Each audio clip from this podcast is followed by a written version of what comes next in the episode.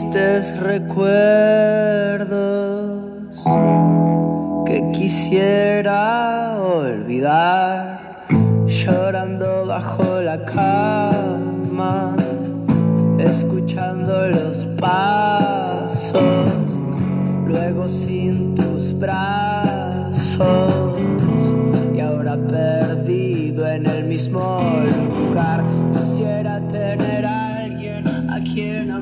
¿Qué tal? Buenas noches, buenos días, buenas tardes. Esto es el Club de los Chatulus. Yo soy Pavel y después de varios meses estamos acá de regreso. Eh, no piensen que habíamos dejado olvidado este rinconcito tan querido del libro Claroscuro, que es el Club de los Chatulus y como todos saben, surgió exactamente y en el mismo día de aquel temblor del 19 de septiembre del 2017, tan terrible para la Ciudad de México. Ahí nació justamente el Club de los Chatulus y ahora pues llega con un libro más por reseñar para todos ustedes. Un libro de la grandísima escritora argentina nacida en 1973 en Buenos Aires, Mariana Enríquez. Una asignatura pendiente que teníamos acá para el libro Claroscuro, por supuesto para el Club de los Chatulus. Y pues bueno, afortunadamente pudimos darnos a la oportunidad de llegar a uno de sus grandiosos libros de terror. Eh, en, este cos, en esta ocasión es un libro, pues un, un, un, tanto pequeñito, una novel, por así decirlo, de 48 páginas. Yo la encontré en, en versión electrónica, pero también eh, por ahí rebuscándole un poquito, la rescaté en la editorial Edubim. Eh, fue sacada a la venta por ahí del 25 de septiembre del 2012, más bien concluida. Y bueno, esta novela o novel se llama Chicos que vuelven. Eh, ahora Mariana Enríquez está muy activa en la cuestión de la literatura argentina, pero recordemos que ella se especializó siempre en este género de terror, terror el rock, eh, las drogas. Eh, un poco lo que vivió, ¿no? Lo que le contaba su abuela, ella era su abuela de Corrientes, entonces por eso se nos hizo grato empezar con Mariano Viaja al Cosmos. Bueno, en este caso el monstruo de Prieto viaja al cosmos con Mariano, perdón. Eh, bueno, un, un, una reminiscencia solamente. Y uno de los grandes libros eh, de Mariana Enríquez es Las cosas que perdimos en el fuego en el 2016. Y por supuesto la premiadísima de, por el Premio Real de Novela, Nuestra parte de la noche, eh, eh, otros grandes libros de ella. Entonces, eh, ahora llegamos con este pequeño cortito, este novel cortita que se llama Chicos que vuelven. Esperemos que sea de su agrado. Eh, y por supuesto, eh, tengan unas cuantas pesadillas igual que nosotros al leerla. Es un libro que se te va muy, muy rápido y vale muchísimo la pena se pudiesen acercar a él.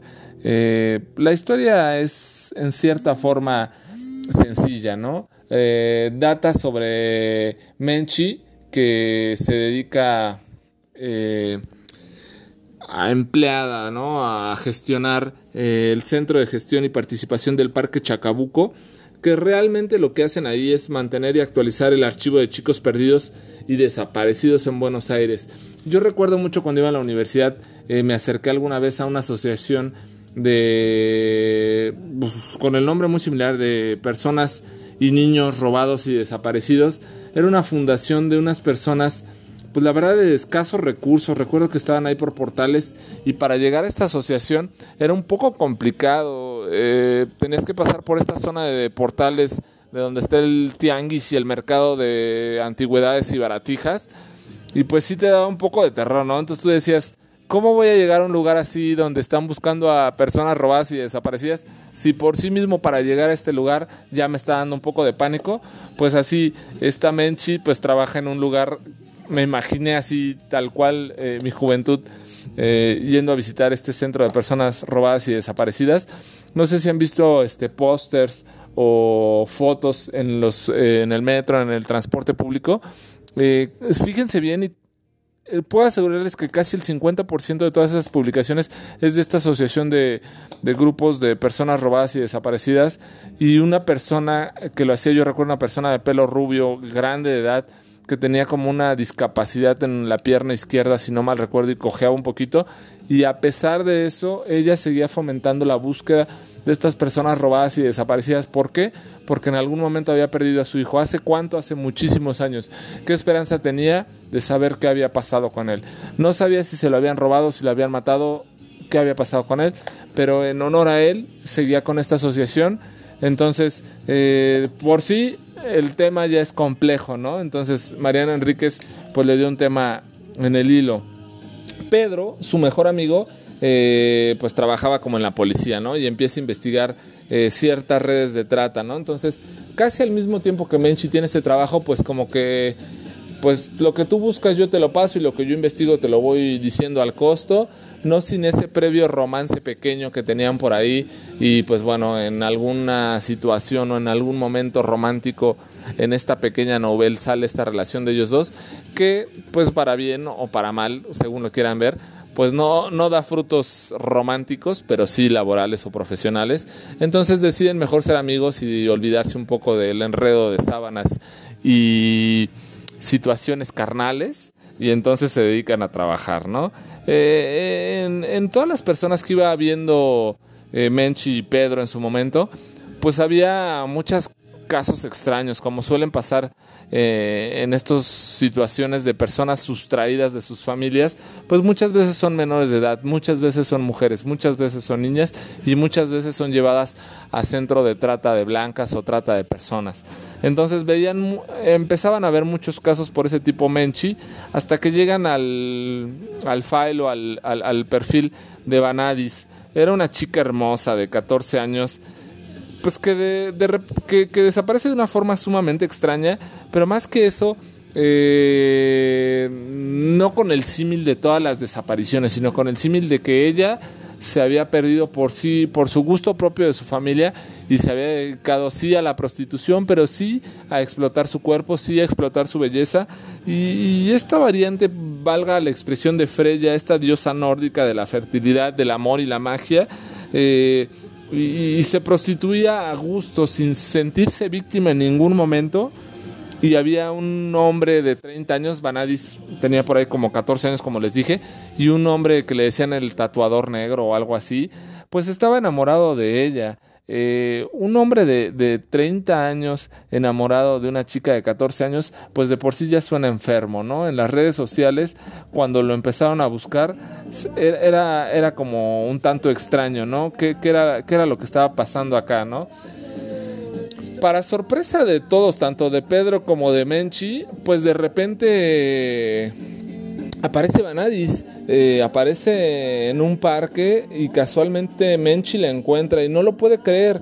Eh, y, sumamente sorprendida, pues llama a la policía, llama a sus familiares y pues le llama a Pedro y le dice, oye, pues es que encontré a Vanadis, Vanadis la encontramos y pese a lo que habíamos pensado de, había un video por ahí circulando en las redes de una chica que era grabada mientras tenían relaciones íntimas y en algún momento se veía como la metían como en un costal de, de, de, de muertos, pues, como los que usan en la morgue, algo así, ¿no? Entonces todos pensaban que Vanadis pues ya estaba muerta y fue mayor la sorpresa o mayúscula para Menchi, pues encontrarla ella misma en un parque, ¿no? Eh, Pedro como que no le hizo mucho caso porque casualmente él también estaba en el caso de un chico que estaba desaparecido, sustraído de su familia y había sido recuperado, o sea, algo sumamente inexplicable. A pesar de la corta longitud de este libro es contundente, pero a la vez siniestro. Te deja ver eh, cosas que ni en tus peores pesadillas luego podrías pensar, ¿no? El que te sustraigan a un familiar, en que lo roben, el que se dediquen a la trata de blancas a personas chiquitas o pequeñísimas de edad, de por sí ya es tenebroso. Pero luego de esto, que los chicos reaparezcan o vayan reapareciendo era increíble, pero no solamente era Vanadis, no solamente el chico que había encontrado Pedro, poco a poco empezaban a reencontrarse estos chicos que habían sido sustraídos y ellos no decían mucho, los chicos estaban como pasmados un poco, eh, pues no querían contar dónde habían estado, tampoco reconocían mucho a sus familias y en cierta forma, eh, pues, cuando iban por ellos era como una forma extraña, ¿no? No había así como ese gusto o esa pasión por decir, eh, me, me, me han rescatado, me han salvado, estoy libre de todas estas situaciones tan complicadas que vivimos, pues no, no había esta felicidad en las personas recuperadas. Eh, poco avanza un poco la novela y empiezan inclusive a aparecer los chicos que ya habían muerto dos, tres años antes, que ya se habían dado por eh, fallecidos, que en situaciones escabrosas los habían encontrado en un predio baldío o en ciertas fosas clandestinas empiezan a reaparecer. Entonces el terror se vuelve como insoportable, ¿no? Primero la familia se vuelve eh, muy contenta, muy unida, se alegra, pero luego se aterraba porque pues ni con tratamiento psicológico ni con esa readaptación social hacían que la mirada de los chicos cambiaran, seguían perdidos, seguían en otro mundo, seguían con esa misma ropa que se habían perdido hace 2, 3, 4, 5 años, regresaban a su vida cotidiana y era algo inexplicable. Entonces, en alguna parte de esta novela, Mariana Enríquez trata con una maestría impecable este recuerdo de París de, los, de finales del siglo XVIII, en el cual eh, como sabemos en las catacumbas de París, por ahí hay alguna película francesa sobre estas mismas catacumbas que es muy buena, eh, no recuerdo el nombre, perdón, pero pues estos cementerios eh, parisinos estaban a reventar y ya estaban, era un foco infeccioso realmente, una ciudad tan vieja como la isla de París, pues era necesario equilibrar vida y muerte, ¿no? Entonces, ¿qué es lo que se decide hacer el gobierno? Pues mandar a todos los muertos y difuntos y todas las eh, féretros a, las catacumbas de la ciudad, ¿no? Trasladarlos y los panteones o lo que quedaba, mandarlos todos eh, fuera de la ciudad. Entonces era algo extraño. Todas las noches en París se bajaban esos huesos y esas eh, tumbas ya construidas, por así decirlo, al sótano o al subsuelo de París y lo demás se iba mudando hacia afuera de, París en carros con caballos con frazadas negras, monjes cantando, veladores, veladoras nocturnas. Imagínense esa escena en el siglo XVIII transportando muertos y, tumbas por todo París para abajo y para afuera. Entonces, eh, esta situación hace que en algún momento Menchi pues no entienda qué pasa con estos hombres o estas personas o estos niños reaparecidos en esta Buenos Aires que finalmente son rechazados por las familias después de haber sido eh, recibidos, ¿no? Entonces empiezan a alejarse estos niños reaparecidos eh, como apestados, ¿no? Lo que querían sus familias eran recuperar a estas personas sustraídas de su familia con un final incierto y ahora que los tenían ya no querían saber de ellos poco a poco se empiezan a alejar hacia la Casa Rosada y, algo extraño pasa aquí, en lo cual nos hace pensar que quizá por lo que tanto se anhela y por lo que tanto se espera, muchas veces es mejor dejarlo enterrado. Mariana Enríquez nos da una lección grandísimo de eso, que a veces lo que ya está bien muerto es mejor dejarlo donde está, lo que ya está bien sustraído y bien desaparecido es mejor dejarlo ahí y no siempre el añorar y el esperar que las personas que en algún momento estuvieron con nosotros regresen, nos va a hacer unas personas más felices.